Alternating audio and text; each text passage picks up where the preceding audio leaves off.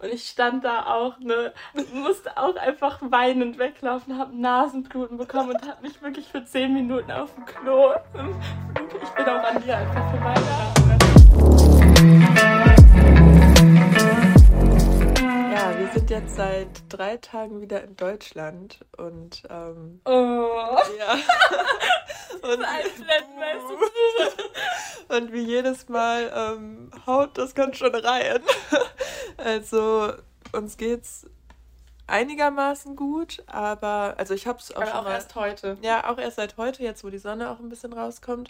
Ich habe es auch schon mal schlimmer erlebt, aber wir kennen beide das Gefühl, wenn man von der Reise wiederkommt, dass es einem erstmal nicht so gut geht und dass man noch in der Reise festhängt und irgendwie an nichts anderes denken kann und irgendwie auch gar nicht richtig hier zu Hause ankommen möchte und einfach, ja, nicht loslassen kann. Wie geht's dir denn, Nele?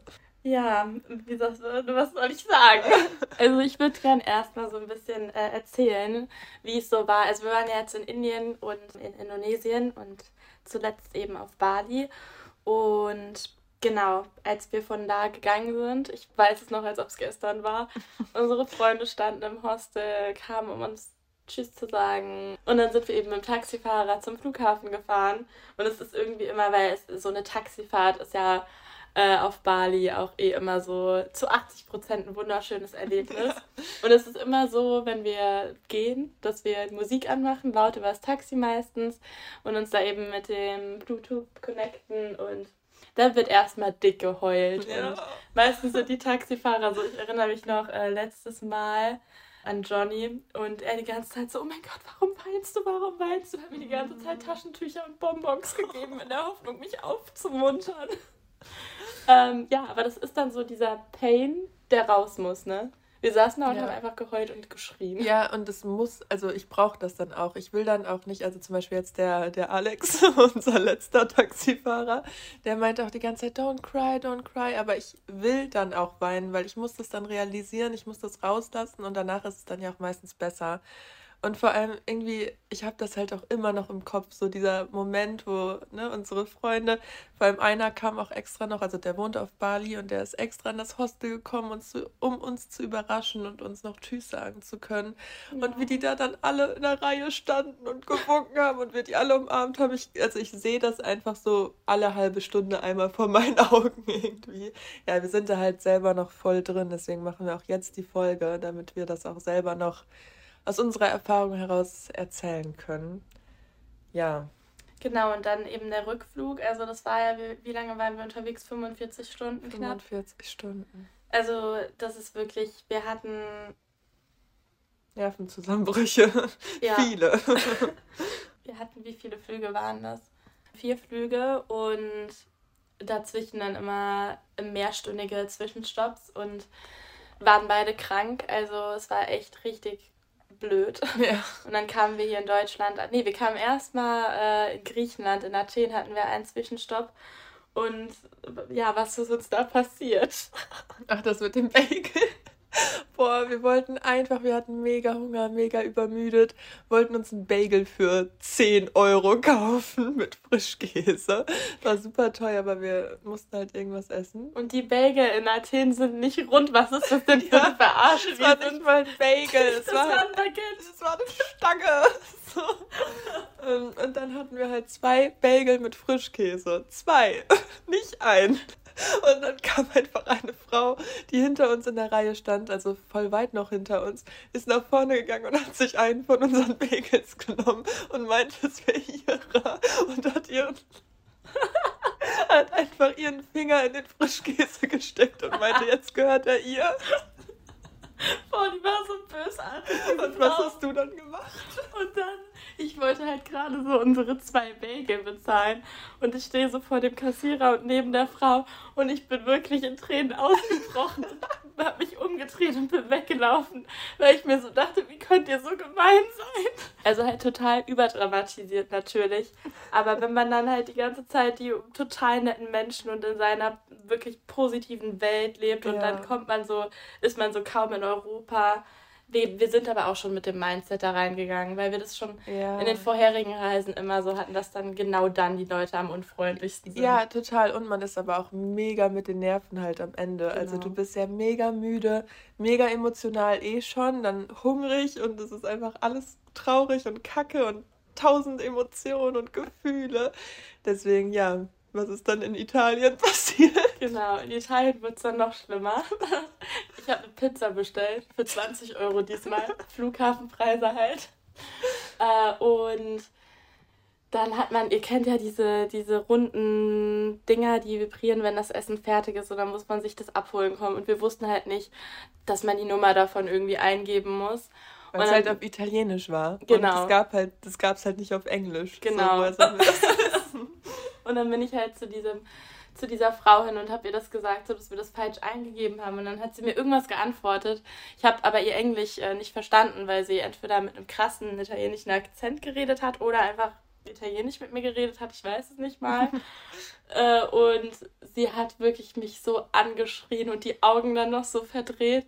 Und ich stand da auch, ne, musste auch einfach weinend weglaufen, habe Nasenbluten bekommen und habe mich wirklich für zehn Minuten auf dem Klo im Flug. Ich bin auch an dir einfach vorbeigegangen. Ja, ne? Ich, ich habe mich auch voll gewundert, was jetzt los ist. Und dann habe ich da einfach gesessen und dachte mir, warum sind alle so gemein?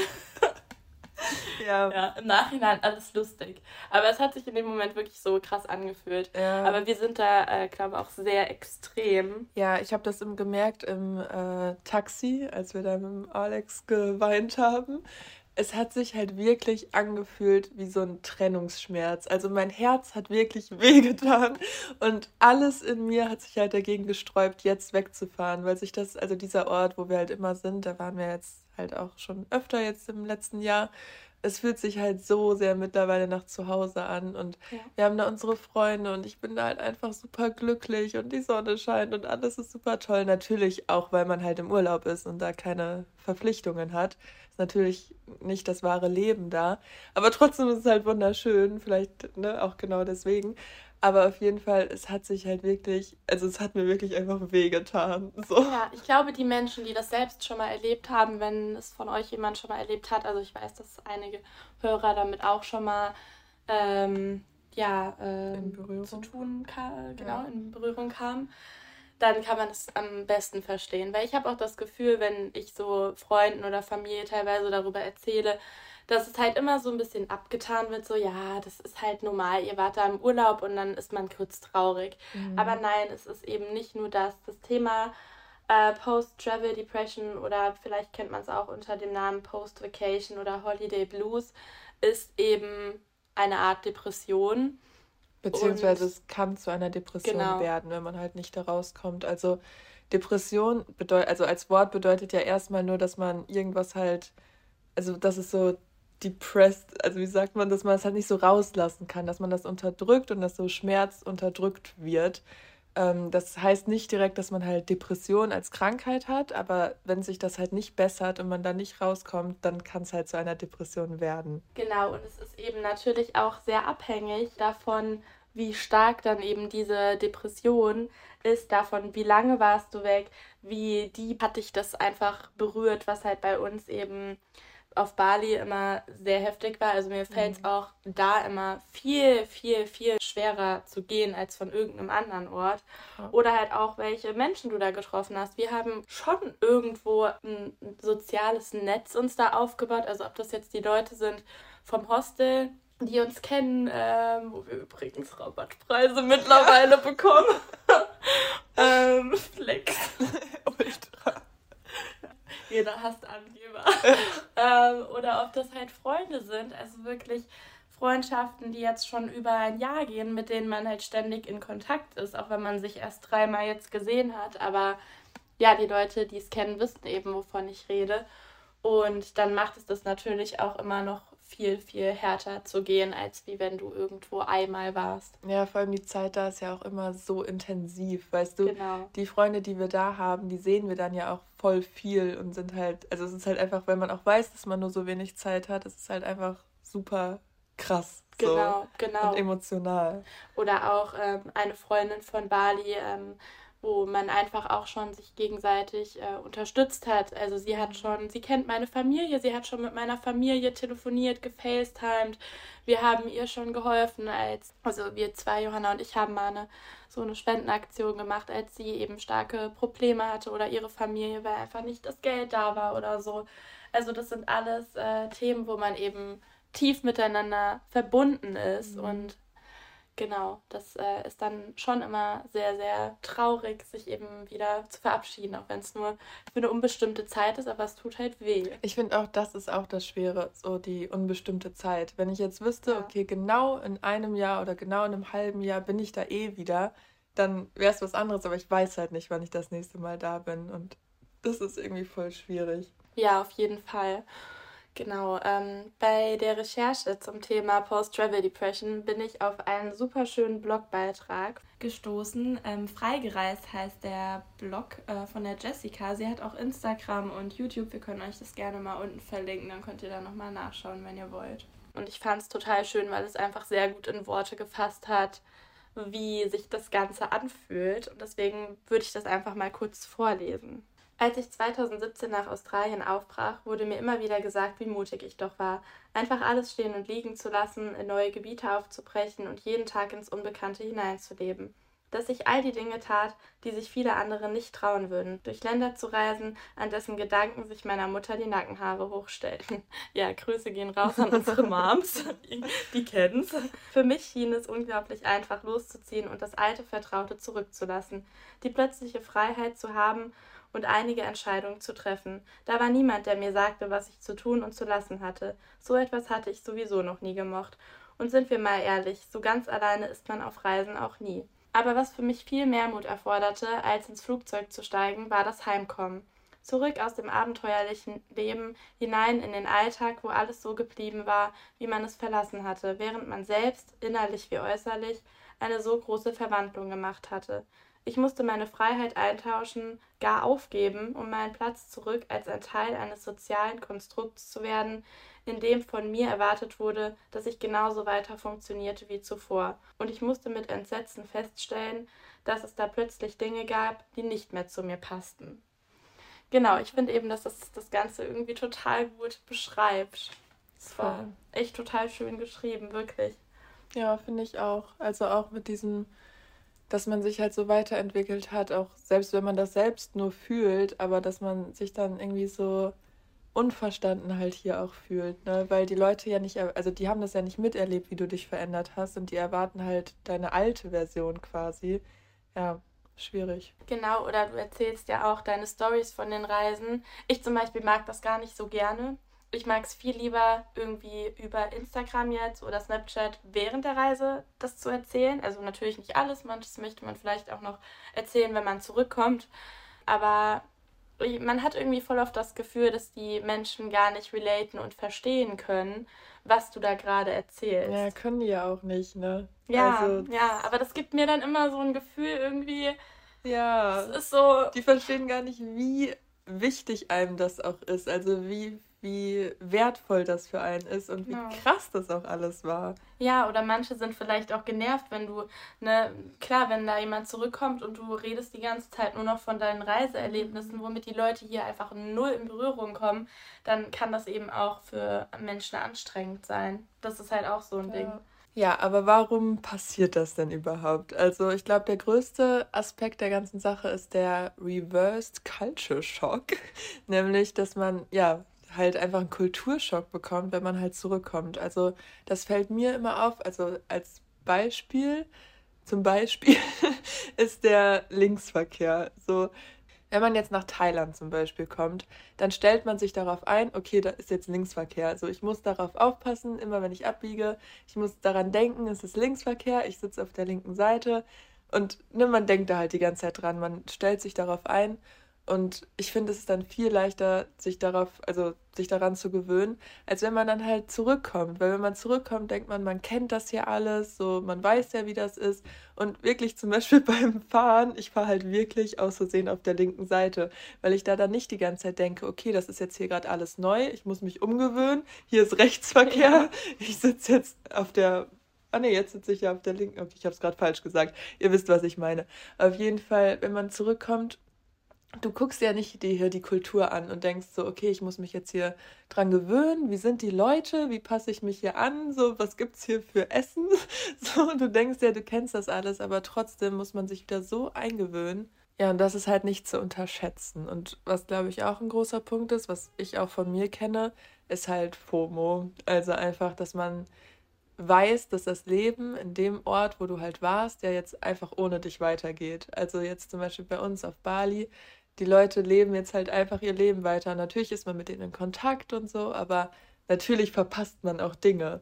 Und ich habe dann, also ich will am liebsten so alles wissen. So weißt du, man war gerade noch in diesem Konstrukt so drin, so der hat was mit der und da ist das und das und die haben Streit und so. Und ich finde das halt voll spannend. Und jetzt kriegt man halt so nichts mehr mit und ist wieder so in seiner Realität. Und ja, ich denke da halt dann nach, im Nachhinein immer noch voll viel drüber nach, wie, was die wohl machen, wie es denen geht. Ja, man steckt halt wirklich so noch mit dem Kopf und mit den Gedanken die ganze Zeit da drin. Aber ähm, mhm. was du gesagt hattest mit FOMO ist ja genauso auch andersrum. Hier sind ja auch die Dinge weitergegangen. Du warst quasi weg im Ausland und hier ist ja auch alles weitergegangen. Aber ich fühle mich trotzdem immer so, dass ich irgendwie zurückkomme und du hast dich eben verändert und kommst halt irgendwie auch ein Stück weit verändert zurück zum, zu den, zum selben Haus, derselben Wohnung, wo noch dieselben Dinge sind, wo noch dieselben Menschen leben, die dieselben Dinge machen. Ja. Und du fühlst dich irgendwie so, soll ich jetzt auch wieder damit einsteigen und denselben Shit machen? Ja. Und das fühlt sich falsch an. Es fühlt sich einfach falsch an. Und ich dachte immer, dass irgendwas mit mir nicht stimmt. Oder dass irgendwie, dass, dass ich Probleme habe, mich dann wieder reinzufinden in das vorherige Muster.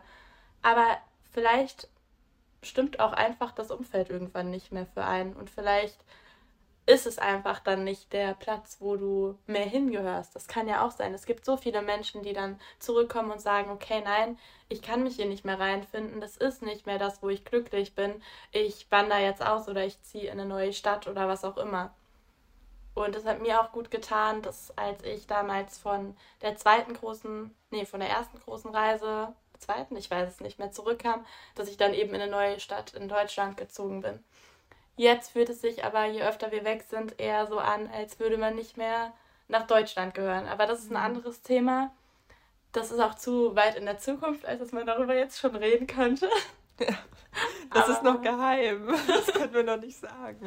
Aber da, ähm, hier gibt es auch schon so ein paar Pläne, aber mal schauen, wie das Bei 10.000 Likes sagen wir es. Naja, auf jeden Fall. Ich habe auch immer das Gefühl, dass so ein Teil meiner Identität halt verloren geht. Weißt du, du identif identifizierst dich ja damit.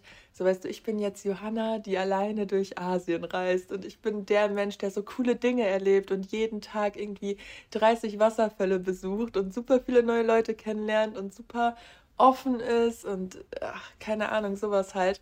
Und das ist man hier halt dann, natürlich ist man das noch, das steckt halt alles in einem, auch alles, was man gelernt hat, hat man ja immer noch in sich. Aber die äußeren Umstände sind halt anders und da muss man sich halt auch erstmal wieder dran gewöhnen und vielleicht auch neue Identifikationen schaffen. Genau, und deswegen ist es ja auch so wichtig, sich eben darauf vorzubereiten und vor allem sich am Anfang die Zeit zu nehmen, zu reflektieren. Also ich muss nicht hier wieder ankommen in Deutschland und mit meinem Leben genauso weitermachen, wie ich es eben verlassen habe. Ich brauche erstmal die Zeit für mich, um das Ganze zu verarbeiten. Und ich brauche diese Zeit, um traurig zu sein, um eben die Musik zu hören, die ich auf der Reise gehört habe, um mir die Bilder jeden Abend durchzuschauen oder um mich halt auch einfach mal hinzulegen und zu weinen. Aber das ist in Ordnung, weil das ja alles auch verarbeiten ist.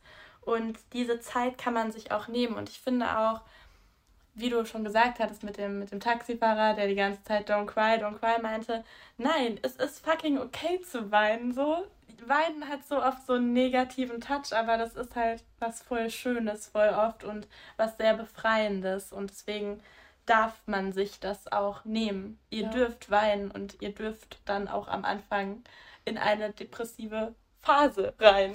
Solange die halt nicht bleibt dann, ne? Ja, ja. Falls es dann aber nicht mehr weggeht und ihr Angst habt, dass es zu einer wirklichen Depression werden könntet, gibt es halt ein paar Symptome beziehungsweise so eine Art Checkliste, die man abarbeiten kann und gucken kann, was auf einen zutrifft.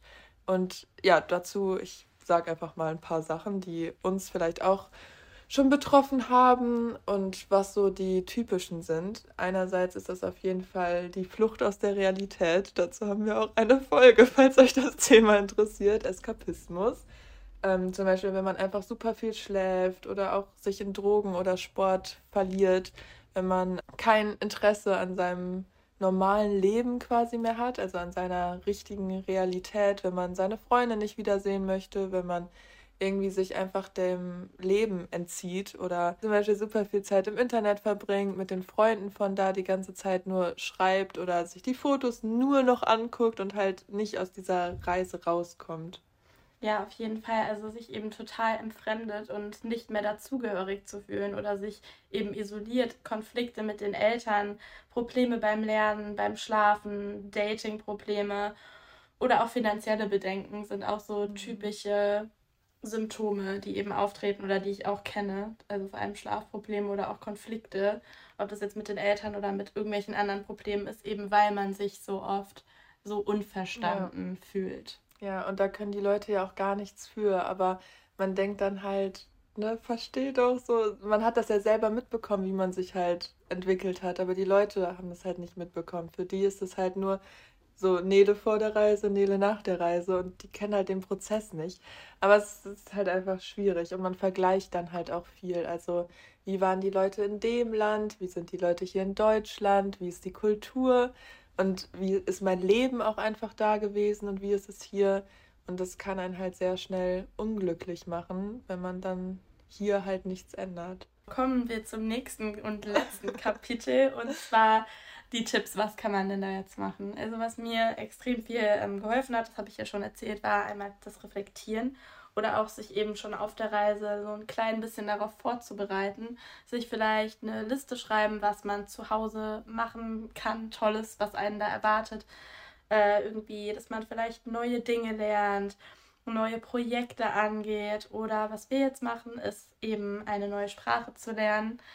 Äh, wir fangen jetzt an, also wir können so ein paar Grunddinge schon auf Indonesisch, aber wir wollen das jetzt auf jeden Fall noch viel professioneller angehen mhm. und äh, wirklich viel äh, ernsthafter.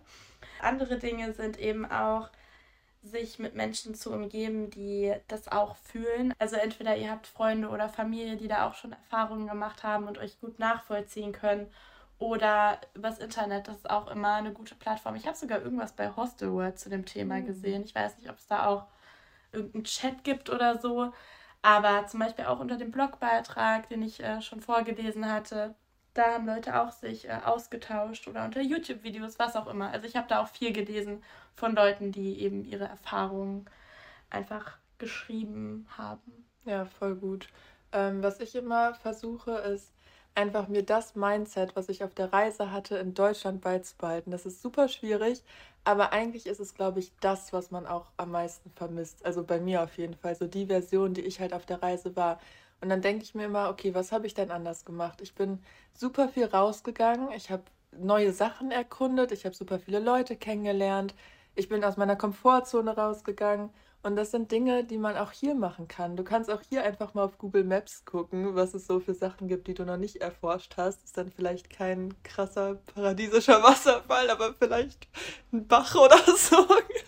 Ja, es ist halt so traurig. Es ist halt so leicht gesagt. Ich habe mir das ja auch ganz oft gedacht. Ja. Und es ist auch so. Natürlich, man versucht das und aber es ist natürlich was anderes. Wir sind hier in einer ganz anderen Kultur, als wir dort sind. Und angenommen, nehmen wir mal das Beispiel mit dem Anlächeln zum Beispiel. Das ist ja immer so mhm. dieses besagte Typische, was viele Menschen sagen, die zurückkommen. Ja, da lächeln alle. Und hier in Deutschland zum Beispiel nicht. Wir haben ein soziales Experiment gestartet. Genau, wir haben, wir haben, ja, erzähl doch mal. ja, Nele und ich haben ein soziales Experiment gestartet. Und in Indonesien zum Beispiel, aber auch eigentlich generell in Asien, passiert einem das halt wirklich sehr, sehr, sehr selten, dass man nicht zurück angelächelt wird, so auf der Straße. Und dadurch macht man das auch selber total viel. Und die Leute kommen ja auch viel einfacher mal auf einen zu. Oder mir fällt es auch viel leichter, irgendwie nach Hilfe zu fragen, nach dem Weg zu fragen oder so. Und jetzt haben wir es in Deutschland. Wir wollten halt gucken, ob das wirklich so ist oder ob wir auch einfach die Leute dann zum Beispiel nicht so oft anlächeln. Und wir haben in den letzten drei Tagen wirklich strikt alle Leute angelächelt, die uns entgegengekommen sind. Wie oft wurdest du zurück angelächelt? Dreimal. Ich auch. Und wir haben wirklich mindestens 40 oder 50 Leute angelächelt. Also ich auf jeden Fall noch mehr. Ich bin so viel rumgelaufen in ja. den letzten Tagen. Ja, und das ist halt, es braucht halt einfach viel mehr Energie, weil du so wenig davon zurückbekommst. Genau, das und, ist es. Du bekommst es nicht zurück und ja. dann machst du es automatisch.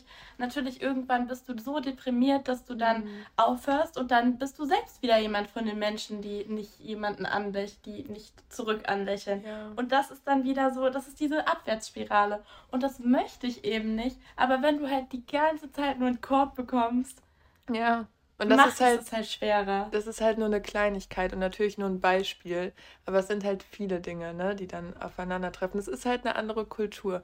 Und auch zum Beispiel, um neue Leute kennenzulernen, musst du halt viel mehr Aufwand aufbringen. So weißt du, in Indonesien oder wo auch immer gehst du in Hostel, bist in einem Dorm und lernst automatisch Leute kennen. Auf der Straße, die Menschen sprechen dich einfach an. Du triffst Reisende, du triffst Einheimische. So den ganzen Tag lernt man neue Leute kennen und das passiert in Deutschland ja einfach nicht. Wenn du ja. nicht gerade jeden Tag feiern gehst oder jeden Tag neue Hobbys ausprobierst, so. Deswegen muss man halt aktiv sich wirklich an Orte begeben, wo vielleicht Gleichgesinnte sind oder ja, wirklich halt neue Hobbys, solche Dinge. Ja, das ist gestern zum Beispiel ein gutes Beispiel gewesen. Wir waren auf einer Wiese hier in der Stadt, wo auch nicht wenige Menschen unterwegs waren, saßen in der Sonne, haben Ukulele gespielt und gesungen. Ich sogar kurzzeitig alleine, wo natürlich vielleicht noch eher Leute auf dich zukommen könnten. Und ich dachte mir dann so, jo, wäre ich jetzt irgendwie in Indonesien gewesen, wären jetzt schon zehn Leute um mich rum ja. und hätten mit mir mitgesungen und mitgefeiert. Und da haben die Leute halt nur geguckt und sind dann irgendwie weitergegangen. Und ja, ich, ich selber würde das wahrscheinlich auch nicht machen, obwohl, also vielleicht, aber viel weniger als natürlich in einem anderen Land. Das ja. ist halt, es ist dieser kulturelle Unterschied und deswegen darf man das auch eigentlich nicht vergleichen, so wie wir das jetzt machen, aber das macht man halt automatisch im Kopf und in seiner Lage, in der man sich dann befindet. Ja, das ist mir auch nie aufgefallen, bevor ich halt nicht mal weg war. So, ne? Genau. Also für einen ist das ja auch normal. Und es ist ja auch nicht eins ist gut, eins ist schlecht. Das eine ist halt einfach nur offener und für uns passender. In manchen. Ähm, ja, ich meine jetzt halt nur das genau. so Thema, was wir jetzt gerade hatten.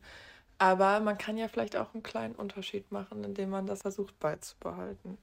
Und was auch noch wichtig ist, was man auch zu Hause weiterhin machen kann, ist halt Dankbarkeit zu empfinden. Also wie wir schon tausendmal gesagt haben, zum Beispiel mit dem Dankbarkeitstagebuch. Und auch hier sind ja gute Dinge. Also natürlich, ne, man hat den Vergleich zu irgendeinem paradiesischen Ort, aber auch hier hat man ja seine Freunde und auch irgendwie eine schöne Natur. Und zum Beispiel gibt es hier viel bessere Toiletten.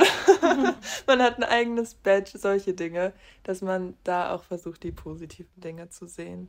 Genau, oder auch eben im, im Nachhinein noch dankbar zu sein für die Reise und für die Momente, die man dort gesammelt hat. Und eben nicht nur zu sagen, oh, ich bin jetzt wieder hier und alles ist blöd, sondern sich eben auch zu sagen, ich bin dankbar dafür, dass ich überhaupt, also das denke ich mir so oft, ich bin 21 Jahre alt und habe jetzt schon so viel gesehen, weil schon in so vielen Ländern du ja auch. Und andere Menschen haben gar nicht die Möglichkeit, sich das irgendwie, weiß ich nicht, von der Gesundheit her, vom Beruf her oder von den Finanzen her, ähm, die das einfach nicht machen oder die einfach nicht den Mut haben. Und deswegen da auch auf jeden Fall nicht nur zu meckern, sondern auch trotzdem noch dankbar zu sein dafür, dass man es überhaupt erfahren durfte. Auf jeden Fall. Und wenn das alles nicht hilft und es euch nicht besser geht, also natürlich könnt ihr das auch direkt machen, also kann man immer machen, aber ihr könnt euch natürlich auch Hilfe suchen. Also eine Therapie machen. Es gibt auch bestimmt irgendwelche Hotlines, wo man anrufen kann. Es gibt Blogartikel oder irgendwelche Gruppen, wo man sich mit Leuten austauschen kann. Ja, es gibt zum Beispiel ganz kurz dazu die Telefonseelsorge oder auch Deutsche Depressionshilfe, Nummer gegen Kummer oder was auch immer, wo man auch immer gut beraten werden kann, wenn das das Ding von einem ist. Und was mir auch noch wichtig ist zu sagen, was ich mir auch immer wieder selber sage, ist, dass diese Version, die von euch auf der Reise existiert hat, ja auch immer noch in euch drin steckt. alles, was ihr gelernt habt, habt ihr auch immer noch. So, das ist ja nicht weg, nur weil ihr an einem anderen Ort seid. Wenn ihr zum Beispiel offener geworden seid, selbstbewusster, stärker oder unabhängiger, ihr habt irgendwie gelernt, mit Problemen umzugehen, Lösungen zu finden, sich irgendwie nicht von von solchen Dingen abhalten zu lassen. Ihr wart mutig und all diese ganzen Dinge ihr könntet auf neue Leute zugehen, auch noch eine Sache. Und all diese ganzen Dinge habt ihr ja gemacht und das habt ihr gelernt und das ist nicht weg. Also das ist so leicht wieder hervorzuholen. Das merke ich auch auf jeder Reise, wie schnell ich da auch wieder reinkomme und auch, dass es in Deutschland immer besser wird. Und das natürlich in Deutschland fühlt sich das schwerer manchmal an und es fühlt sich so an, als wäre man wieder wie vorher, aber das, das ist es nicht. Also das ist nicht so. Man redet sich das eben auch selbst sehr oft ein. Und wenn dann von 40 Leuten, die du anlächelst, nur vier zurücklächeln, dann waren es trotzdem vier und die vier lächeln dann vielleicht jemand anderen an. Und vielleicht kannst du irgendwie einen kleinen positiven Impact und einen kleinen positiven Unterschied machen und ein paar Dinge noch eben weiter in dein Leben integrieren und genau, dann im Endeffekt alles noch mehr steigern und dir auch sagen, dass es ja nicht die letzte Reise ist, die man gemacht hat. Es gibt immer Dinge, auf die man sich trotzdem noch freuen kann. Es gibt auch immer Dinge, auf die man sich in Deutschland freuen kann. Und man hat ja auch immer gerne was, worauf man hinarbeitet. Auf jeden Fall. Ja, das war ein gutes Schlusswort, würde ich sagen. Und wir hoffen, es hat euch gefallen. Schaltet nächste Woche wieder ein, wenn es heißt Feeling of Ja, jeden Dienstag 17.30 Uhr. Ähm, ihr könnt uns auch gerne eine Bewertung dalassen. Auf Spotify kann man Sternebewertungen geben oder ihr schreibt uns auf Instagram, da freuen wir uns immer. Genau. Ja, es wäre voll äh, schön für mich zu hören, eben weil wir machen ja diese Folge nicht nur, um euch zu belehren, sondern eben auch, weil das ein Thema ist, mit dem wir selbst sehr beschäftigt sind und mhm. was uns eben selbst runterzieht. Also man sieht auf unserem Instagram-Account ja auch nur die glücklichen Dinge. Es ist eben nicht immer nur alles super und es ist eben auch traurig. Und deswegen ist es auch äh, schön zu hören, wie ihr damit umgeht oder ob, ob ihr damit Erfahrungen gemacht habt und ja, habt und uns vielleicht auch noch ähm, was ans Herz legen könnt. Das ist immer sehr, sehr schön, von anderen da auch was zu hören, weil man nur voneinander lernen kann. Ja, finde ich auch, würde voll. Bis dann.